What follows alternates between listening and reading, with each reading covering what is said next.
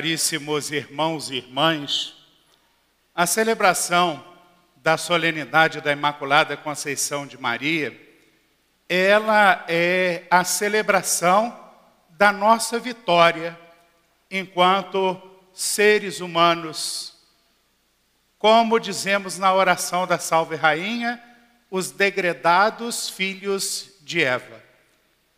Eva, que na primeira leitura é chamada a mãe de todos os viventes, como nós sabemos, por causa da sua desobediência, trouxe como herança a todos os seus filhos, nós, a humanidade, a mancha do pecado original. A desobediência de Eva fez com que ela maculasse, sujasse, manchasse a sua vida. E essa mancha, essa sujeira, essa mácula, ela transmite de geração em geração.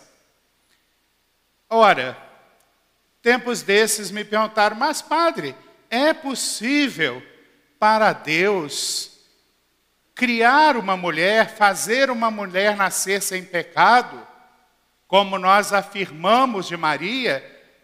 A Imaculada Conceição de Maria, ou seja, que no ventre de Ana, sua mãe, ela foi concebida sem essa mancha, já que isso é uma herança passada, como eu disse, aos degredados filhos de Eva?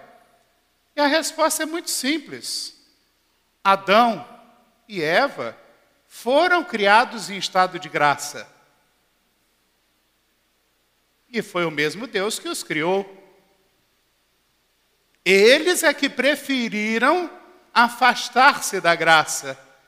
Eles é que preferiram, entregues à sua pseudo-liberdade, afastar-se de Deus. E isso trouxe consequências.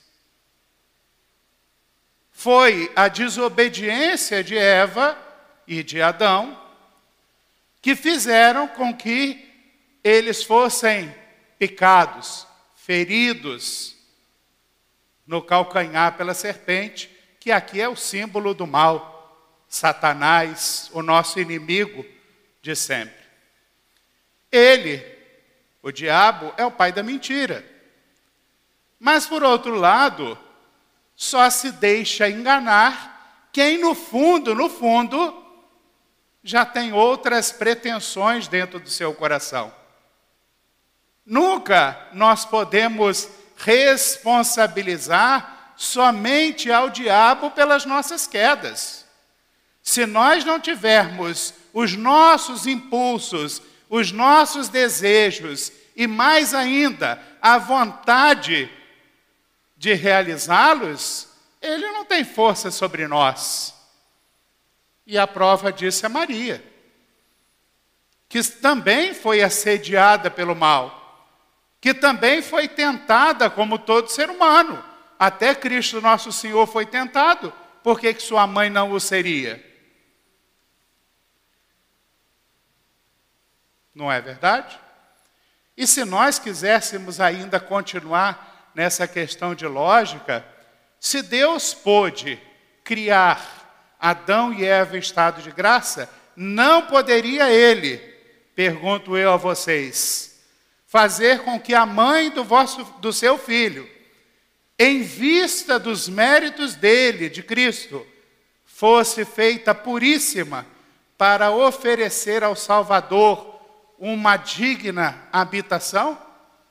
E a resposta é certamente que sim. Se eu creio que Deus criou o ser humano originalmente em santidade, Deus pode fazê-lo quando quiser. Até porque, se formos fiéis ao Evangelho, nas palavras do anjo enviado por Deus, para Deus nada é impossível.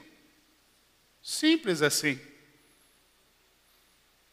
Portanto, o dogma da Imaculada Conceição não é uma imposição da igreja, mas é o simples reconhecimento de que essa verdade profunda, que anteriormente já era celebrada pelo povo, é digna de fé. Podemos agregar outros argumentos, como ouvimos na segunda leitura de hoje, o belíssimo cântico que Paulo recolheu ali, ele faz uma afirmação lapidar. Ele diz: Foi em Cristo que Deus Pai nos escolheu bem antes da criação do mundo, para que fôssemos santos e irrepreensíveis no amor. Esse versículo, inclusive, está no nosso manual do Rosário Vivo. Foi em Cristo que Deus Pai nos escolheu, bem antes da criação do mundo, para que fôssemos santos e irrepreensíveis no amor. E ainda diz mais o cântico: diz, Deus Pai nos predestinou a sermos seus filhos adotivos. Predestinar é o que vem antes.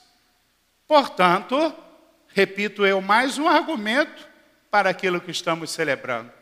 Se mesmo antes da criação do mundo, nós, nós aqui nessa igreja, para não falar de quem está longe, se nós aqui, pobres e pecadores mortais, fomos escolhidos por Deus para sermos seus filhos, fomos escolhidos por Ele para ser santos, não poderia a mãe de Jesus ter a mesma sorte?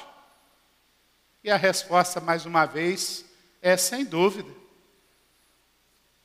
Agora, o que vai constituir a diferença entre Maria e Eva, entre Maria e nós, é justamente não o estado que ela foi criada mas o seu comportamento depois disso.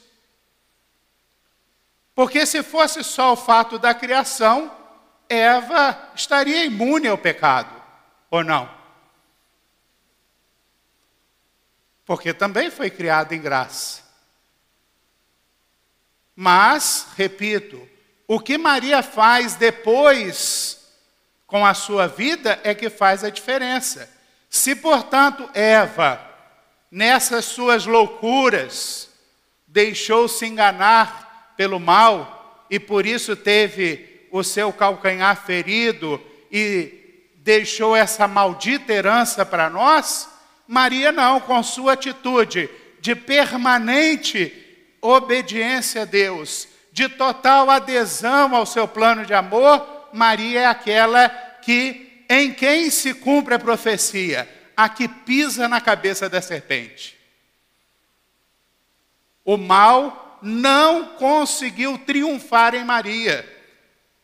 E por isso, se a primeira é a mãe de todos os viventes, a segunda é a mãe da igreja, é a mãe dos filhos da graça de Deus, daqueles que foram escolhidos desde antes da criação do mundo. A nova geração, a nova humanidade é filha da nova Eva, da mulher de verdade.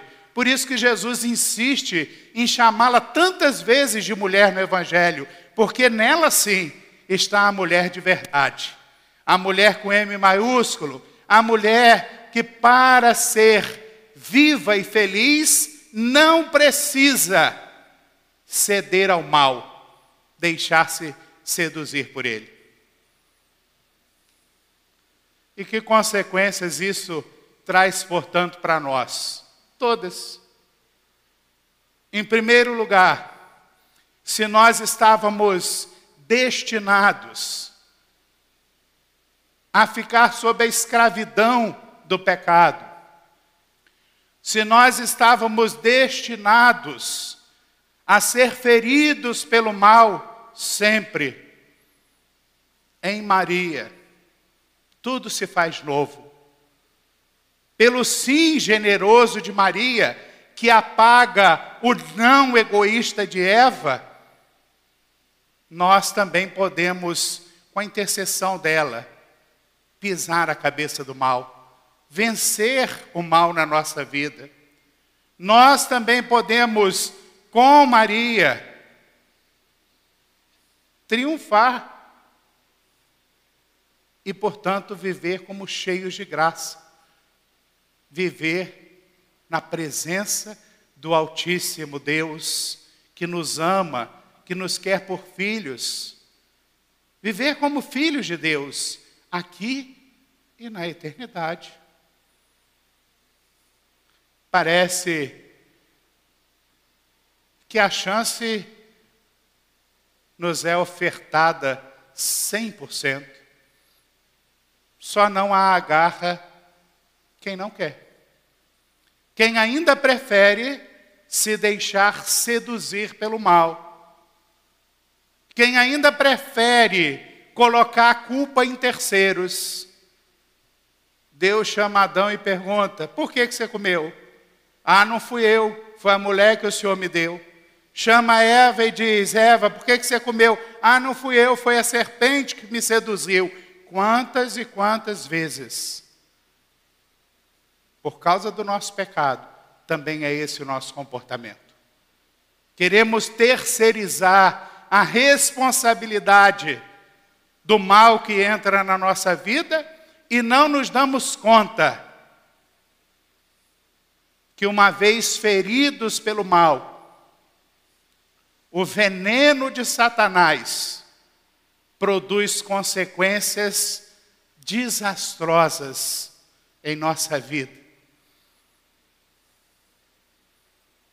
Que nós, nessa manhã, renovemos, não apenas na boca, a nossa consagração a Maria, mas no nosso coração querendo com ela, com auxílio, com a intercessão dela, vencer o mal. Sermos puros, santos, imaculados no amor. Numa palavra, como Maria, sermos todos de Deus para que também de nós se possa afirmar cheio, cheia de graça.